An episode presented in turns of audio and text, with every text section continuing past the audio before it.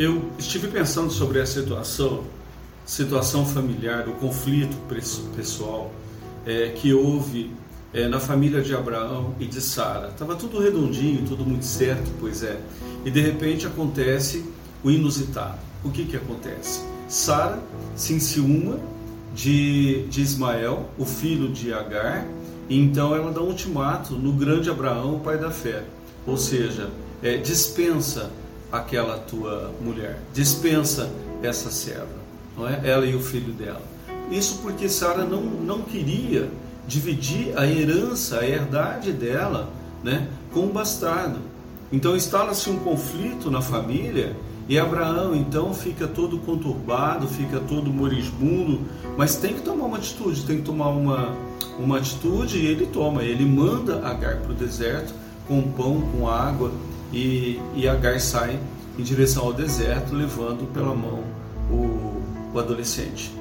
Preste muita atenção porque isso, na verdade, ele mexe com as nossas estruturas emocionais, psicológicas e espirituais, porque nós percebemos que depois de, de ser consolado, depois de ser consolado por Deus, por ter ficado perturbado demais com o ultimato de Sara, então ele obedece esse aconselhamento da sua esposa, que na verdade não é um aconselhamento, na verdade é um ultimato mesmo. Né?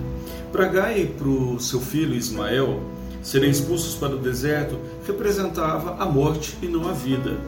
E isso traz então toda uma situação, uma situação de desastre, toda uma situação de destruição, porque no caso deles, isso lhes trouxe algo que talvez o ser humano considere o que há de mais valioso na vida, que é a liberdade. Nisso você há de concordar comigo.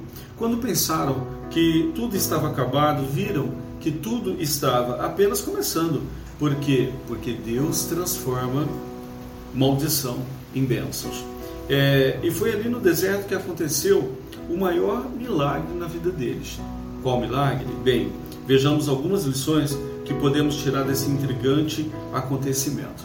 Primeiro lugar, precisamos confiar na soberania de Deus.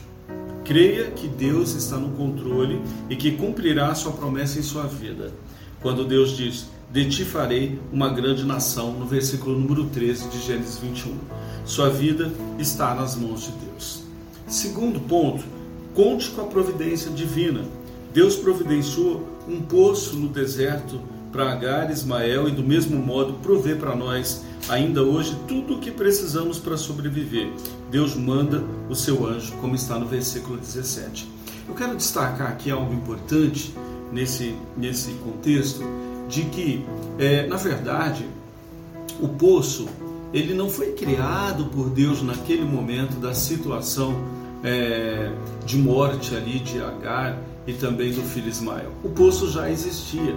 Nós sabemos que nesse deserto sete, haviam sete poços em que nem Abraão conhecia.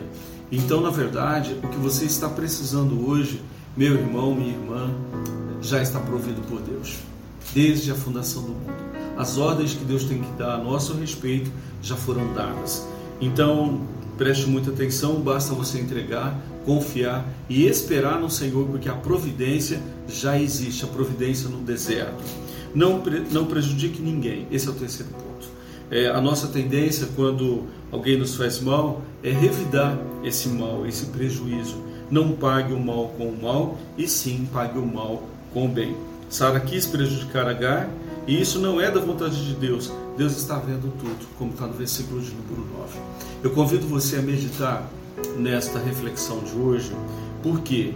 Porque o deserto é inexorável. O deserto ele está previsto, não é, para todos nós que obedecemos a Deus. O deserto não é lugar de morte, lugar é deserto de vida.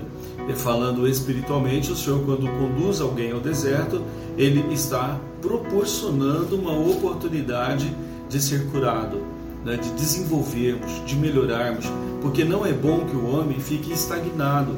O que é necessário mesmo, meu querido, minha querida, é o que? É de que realmente nós possamos nos valer da situação de crescimento, amadurecimento espiritual. Eu não sei o que, que você está passando hoje, não é?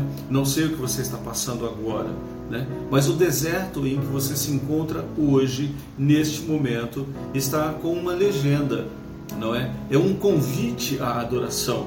Adorar a Deus quando tudo está bem é fácil, não é? O difícil mesmo é adorar quando se está em pleno deserto, não é? E quando nós temos algumas situações, somos postos à prova, nós somos é, pedidos pelo inimigo para sermos peneirados, porque quando alguém está no deserto, é, é motivo de é uma oportunidade, né, uma motivação para nós conhecermos a Deus, conhecermos a nós mesmos e conhecermos quem está do nosso lado. Deserto é lugar de serpentes abraçadoras, né, é, do, do sol quente, do escorpião.